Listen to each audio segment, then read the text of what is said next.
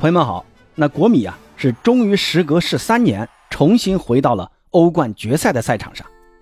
呃，在今天凌晨的欧冠半决赛的次回合比赛中，国米在主场是一比零小胜同城对手 AC 米兰队，以总比分三比零淘汰了对手，晋级欧冠的决赛。那国米上一次出现在欧冠决赛，还是在二零一零年穆里尼奥率领球队夺得三冠王的时期。不过呢，呃，相比那次进决赛啊，这一次的国米能进决赛其实是更为艰险的。小组赛，国米是分到了死亡之组，跟拜仁、巴萨是分到了一个小组。但是在跟巴萨的这两回合，国米是很好的展现了自己的特点。主场是一比零，客场呢三比三，这两场比赛让国米占据了主动。最终呢，也在死亡小组中出现了。那到了淘汰赛阶段，国米的签运是好运连连呐，先后抽到了波尔图、本菲卡，还有自己的同城死敌 AC 米兰。那为了能在欧冠有所斩获，小因扎吉的球队可以说算是放弃了联赛，在联赛中大胆的进行轮换。那这也导致四月份啊，国米更是接连在主场失利。当时小因扎吉的帅位可以说是岌岌可危。但是随着赛季末期卢卡库的状态复苏，克雷亚的及时的伤愈复出，国米的四大神锋全部都状态满满。进入到五月份之后，国米通过这种及时的调整，让球队在联赛和欧冠中是大踏步前进。不仅联赛稳居前三，欧冠呢也闯进了最后的决赛。那今天这期节目啊，咱们还是就着这场欧冠半决赛来和朋友们分享一下我对国米的一些简单的看法。还是先来说一说这场比赛啊。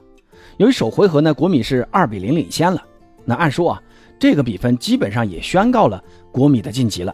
所以这场比赛，国米只需要稳固好防守就行了。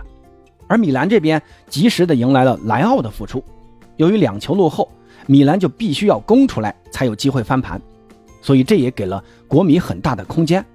说实话呢，这场比赛，呃，并不是一场非常精彩的比赛啊。因为有太多的犯规啊和身体对抗，米兰球员可能有点过于急功近利啊，想上半场抢开局，结果呢也没有抢到一个良好的开局，反而让国米是守住了零比零的比分。米兰最好的一次机会，呃，我记得应该是莱奥在第三十八分钟那一次的兜射远角，是稍稍偏出远门柱啊。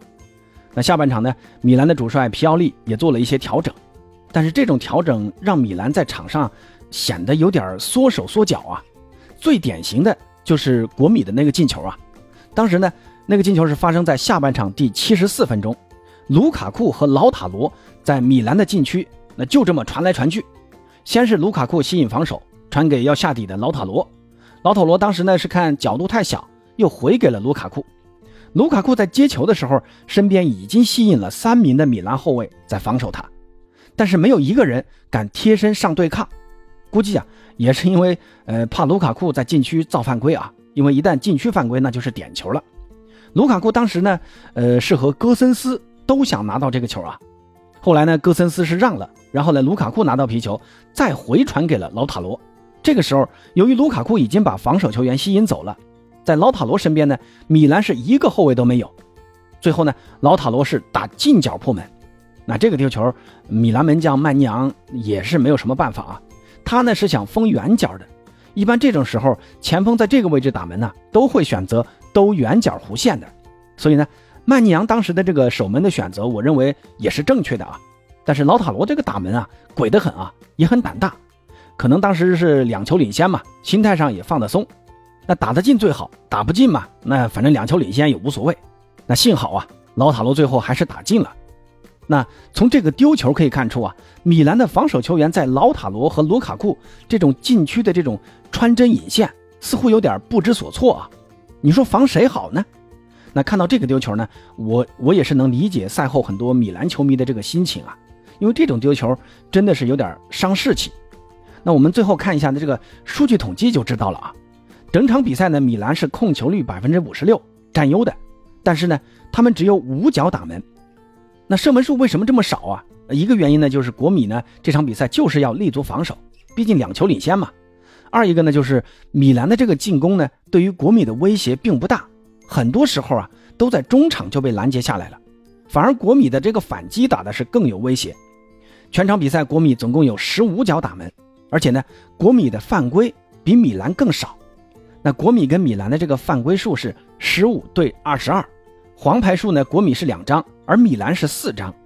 那从这些数据可以看出啊，国米其实心态呢是更平和，不着急，也抓住了米兰这种急功近利的心态。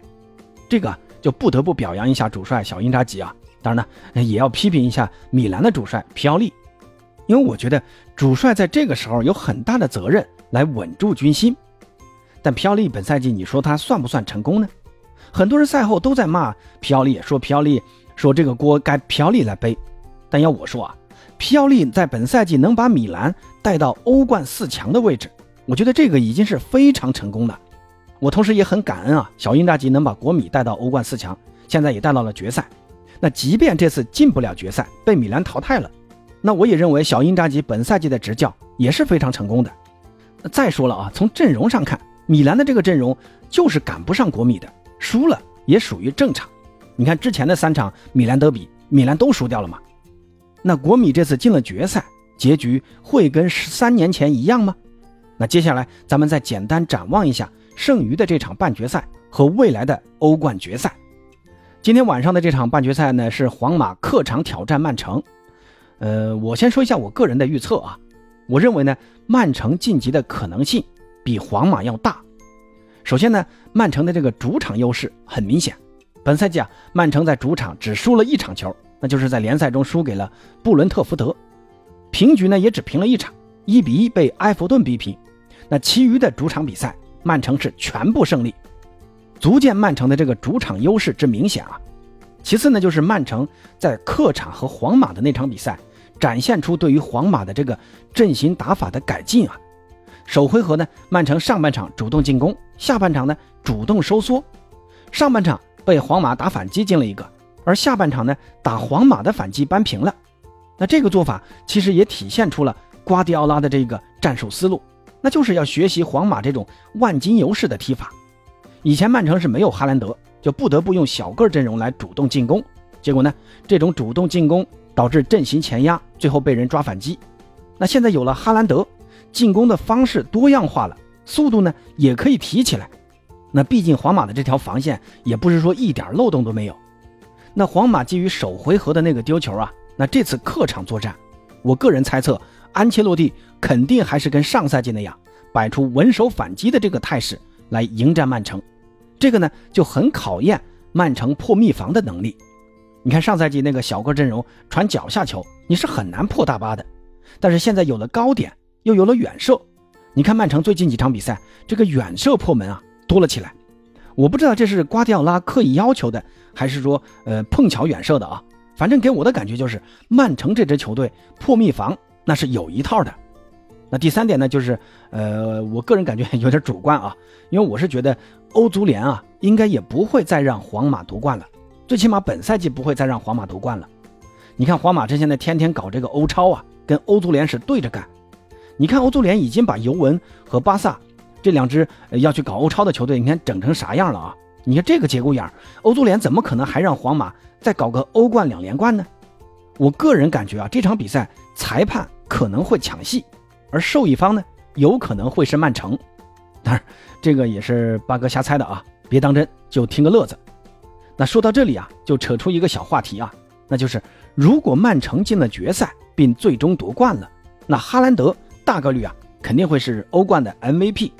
那这个赛季的金球奖，你觉得会是谁呢？是夺得世界杯的梅西，还是夺得欧冠的哈兰德呢？